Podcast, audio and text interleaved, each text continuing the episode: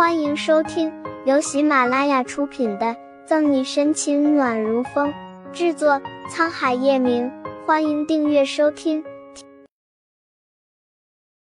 第两百四十四章，还怕找不到机会收拾他吗？想着自己每次都在沈西面前吃瘪，岳雨琪就更来气了。夕颜姐一定要帮我好好收拾一下那个贱女人。好了。左心言微笑着打断了岳雨琪滔滔不绝的抱怨与咒骂，揉揉她的头：“你可是个世家千金，上流名媛，怎么能够整天的把‘贱女人’这个词放在嘴边呢？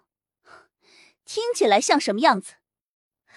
哎呀，心妍姐，你先不要再教训我了。现在最重要的就是如何对付沈西。岳雨琪很是不耐烦，满脑子都是沈西。左心言顿时感觉到了岳雨琪语气里的不满之意，知道他平时最讨厌别人说教他，当下也不愿意再去做那个恶人，连忙安抚道：“好了好了，我不说你了，不要生气了。”看着岳雨琪的脸上又重新露出了笑容，左心言叹了口气，装作十分受伤的样子：“ 我说你也是为你好，这些话跟我说说也就罢了，毕竟我不会害你。”但是让其他人知道你这么针对沈西，那陈他又该怎么对你？左心言叹气，语重心长的拉着岳雨琪的手。就算这次学艺能求情让你回来，那下次呢？怕什么？表哥该不会真的为了一个外人不认我？岳雨琪小脸一抬，脸上满满的都是不屑。无论他做了什么，他和表哥都是有血缘关系的。反观沈西又算什么？看出了岳雨琪的不在乎，左心言快要被他蠢哭了。经历这么多事，难道他还不知道反省反省？在叶晨玉那里，他和沈西有可比性吗？心底嘲讽，左心言面上还是一副为了他好的样子，苦口婆心的规劝道：“雨琪，睡在陈玉身边的人是沈西，万一他吹了什么枕边风，下次……”你就不是被送出国这么简单了。左心言知道岳雨琪高傲惯了，对他说的这些都满不在乎。但同样的，他也知道他的软肋在哪里。果然，将叶晨玉一搬出来，岳雨琪脸上满不在乎的表情顿时消失不见，转而变得恶毒。没错，所以我一定要让沈西彻底消失。目的达到，左心言嘴角弯起一抹深意的笑。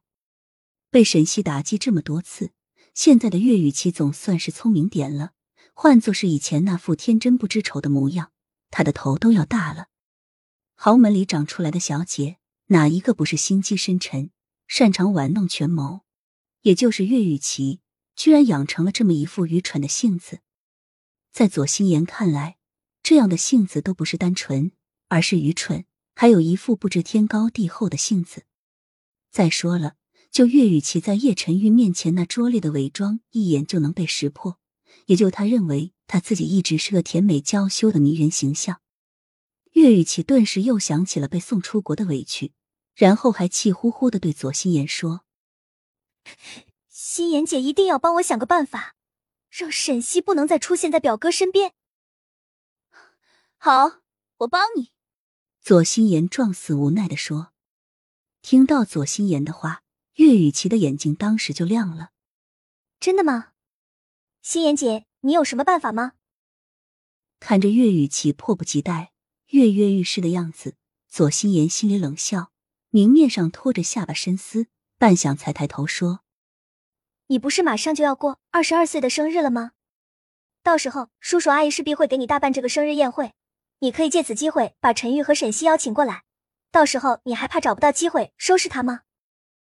看着岳雨琪还有些懵懂的样子，左心言在心里无奈的叹气：“真是蠢，都说到这里了还不明白。”你可以将这次宴会举办在游艇上，这样你会有很多机会教训沈西。